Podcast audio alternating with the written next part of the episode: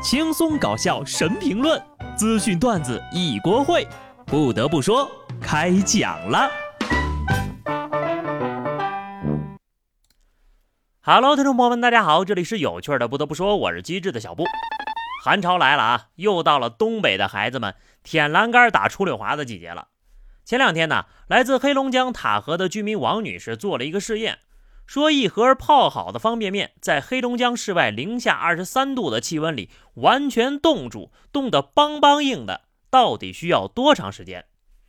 结果呢，很快就出来了，只用了五分钟，热气腾腾的泡面就冻得梆硬了。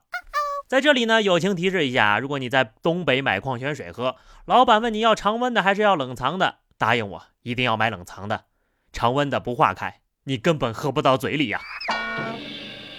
东北的小伙伴可得注意了啊！屋里有暖气就尽量别出门了。就在昨天呢，黑龙江中东部地区积雪深度达到了二十到三十五厘米，佳木斯和双鸭山局地达到了四十二厘米。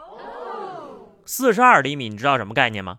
小时候我爸抽我用的鞋底儿就是四十二厘米的。我说的可是长度啊！现在的冰天雪地，也正是当时我被打的心境罢了。其实世界上最遥远的距离呢，不是我爱你，你却不知道，而是我在南方露着腰，你却在北方裹着貂。其实何止是貂呀，在东北呀，下雪还送冰箱呢。黑龙江双鸭山一男子二楼卧室窗外呀被冻成了冰窖，主人呢就将其改造成了天然的冰箱。主人范先生说呀，昨天下了大雪，正好家里有几瓶啤酒和雪糕之类的，直接呀就冻在窗户外面储藏了，挺凉快也挺方便的。可以直接就在卧室里喝了，大自然怎么能如此的偏心呢？往年呢只是羡慕北方冬天有暖气，现在呢羡慕北方冬天的冰箱不用费电了。天气很冷，还好我们身边呢总有一些暖人心的故事。宁波慈善总会收到了一封挂号信，信的署名是顺奇，落款地址是不存在的宁波市中山路一号。信封里呢，依旧是一叠厚厚的汇款收据，总共是一百零七张，共计一百零五万。这个隐名捐款的人呢，就是顺其自然。这已经是他连续第二十三年向宁波市慈善总会捐款了，累计捐款计一千三百六十三万。好人有好报是真的呀，能够连续捐款一千多万的，说明这顺其自然呢，过得是不错的。有网友呢，还发现了一件有趣的事儿。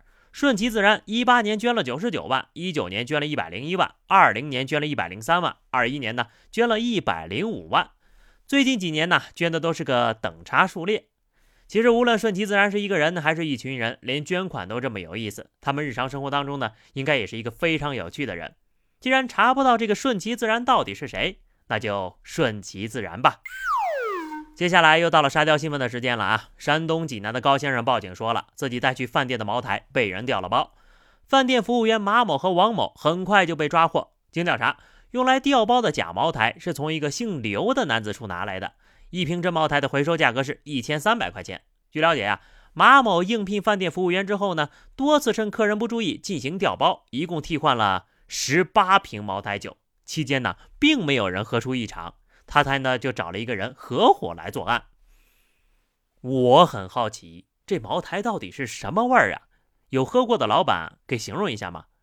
听人说买茅台不知茅台味，喝茅台不知茅台贵。没钱的话呀，想买茅台喝是有点困难的。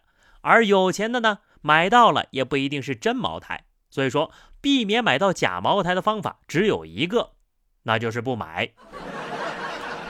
喝酒重要的不是喝什么酒，而是和什么人喝。内蒙古鄂尔多斯一男子在某餐厅、超市购买了一箱牛栏山白酒，喝了一段时间之后呀，竟然发现呢买到了山寨货。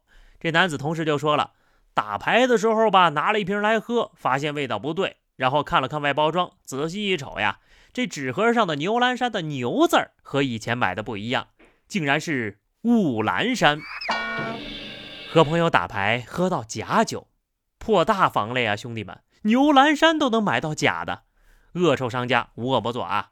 中华文字的博大精深，可算是让这些山寨公司给玩明白了呀！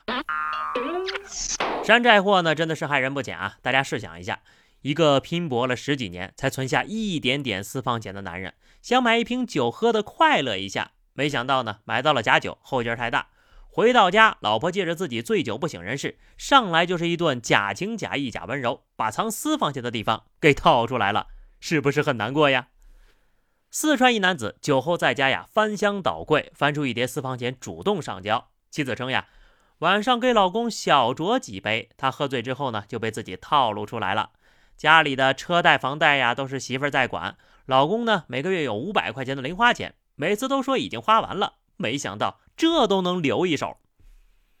历史照进现实，杯酒释兵权了啊！说句扎心的，不是私房钱泡了汤。而是夫妻俩的信任塌了房啊！夫妻之间最重要的是什么？就是信任和坦诚。二零一七年，卢小姐和郑先生在网上相识。郑先生说呀，自己已经离婚四年了，两人不久呢就确立了关系，并在深圳同居。卢小姐在未婚的情况下为对方生下了两个儿子。去年呢，卢小姐得知男朋友根本就没有离婚，而且还和一位赵女士有染，但是郑先生呢否认出轨了，还说这一切都是卢小姐自愿的。她非要生，男人谁在外面没玩过呢？赵女士也为郑先生喊冤，指责卢小姐难缠。男人嘛，在外面玩一玩很正常的。这一条新闻里的关系有点乱啊，我帮大家理一下。郑先生已婚，在外面有多个情人。卢小姐呢是郑先生的小三儿，未婚的情况下非要给郑先生生了俩儿子。赵女士是郑先生的小三二号，指责小三一号无理取闹。郑先生呢出轨多人，觉得男人在外面玩玩很正常。赵女士呢是知三当三，也认为男人玩玩很正常。卢小姐未婚，非得给对方生孩子，生完了发现自己当了小三，认为自己的名誉全毁了。好家伙，和这整条新闻里最正常的是采访这件事情的记者呗？啊，不好意思啊，还有摄像师先生，把您给忘了。虽然说非常郑先生和赵女士啊锁死了，别再去祸害别人了。但一想到卢女士都生俩孩子了，也没能让郑先生做个人，让他俩安安分分的锁死，估计是不太可能了吧。做人呢，一定要安分守己。安徽滁州一彩票站经营者报警称，被盗走了五百多块钱的刮刮乐。接警之后呀，民警就很快锁定了两名盗窃嫌疑人。据调查。两名男子是因为打工怕吃苦，天天幻想着买彩票发大财。最后呢，钱不够买彩票了，俩人呢就来到彩票站，先买一点装装样子，再顺手拿走了彩票站的彩票。我记得零几年的时候有个案子，是挪用公款两百多万买彩票，最后没中奖。醒醒吧，屎盆子怎么可能扣到你头上呢？是因为你脸盘子大吗？老老实实打工挣钱才是正道啊！世界上没有什么一夜暴富，还是要脚踏实地的努力工作。不过这下二位有了案底，出来之后估计更难找工作了吧？当然了，也不用怕吃苦了，因为寒流来了，你们可以喝上西北风了。好了，那么以上就是本期节目的全部内容，下期不得不说，我们不见不散，拜拜。